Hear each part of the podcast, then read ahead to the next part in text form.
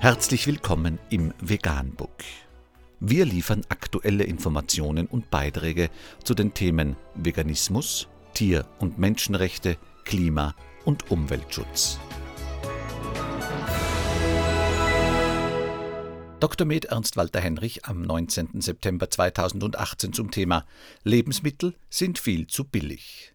Unter www.süddeutsche.de ist nachfolgendes zu lesen. Die Kühe, die verliebt ins Alpenpanorama schauen, kann sich niemand leisten. Lebensmittel sind viel zu billig. Eine Studie der Uni Augsburg zeigt versteckte Kosten auf und wirbt für Bionahrung. Viele Menschen finden ja, dass Lebensmittel zu teuer sind. Dabei sind sie in Wahrheit sogar viel zu billig, weil eine ganze Reihe versteckter Kosten nicht auf die Erzeuger- und Ladenpreise umgelegt werden, sondern von der Allgemeinheit übernommen werden müssen. Man kennt das aus den Vergleichen zwischen den Kosten für Individualverkehr und Autobussen oder Bahnen. Erstaunlich ist nur, dass solche Rechnungen bisher kaum für Lebensmittel aufgemacht wurden. Der Münchner Festivalveranstalter Tollwut und die Schweißfurt Stiftung, die sich das Werben für eine nachhaltige, ökologische Landwirtschaft zum Ziel gesetzt hat, haben diese Lücke jetzt geschlossen.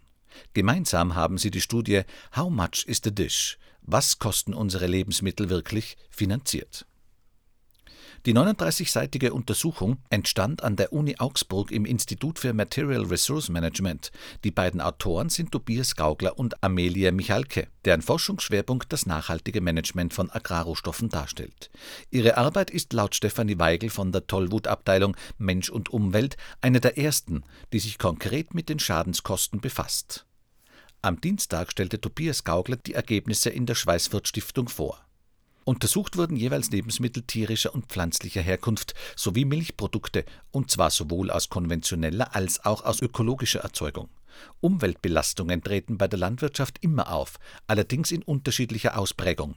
Die sogenannten Schadkosten sind in die aktuellen Marktpreise nicht einbezogen, man bezeichnet sie deshalb auch als externe Effekte oder als Folgekosten wir haben diese Folgekosten in unserer Untersuchung, bezogen auf das Referenzjahr 2016, anhand von drei Umweltfolgen quantifiziert und berechnet, so Gaugler.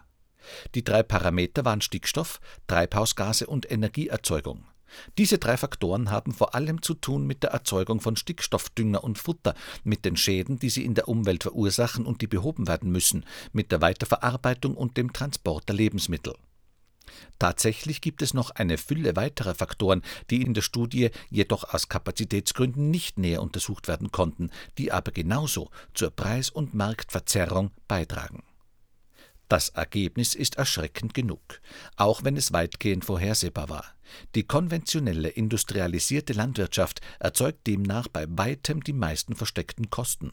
So müsste das konventionell erzeugte Fleisch in etwa das Dreifache dessen kosten, was man an der Ladentheke dafür ausgibt. Auch die Milch ist eigentlich das doppelte wert.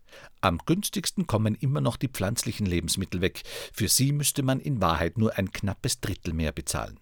Werden Lebensmittel auf biologische Weise erzeugt, so hat man es zwar auch mit versteckten Kosten zu tun, dafür aber mit deutlich niedrigeren. Fleisch müsste um 80 Prozent teurer sein, Milch um ein Drittel, Pflanzen nur um 6 Prozent.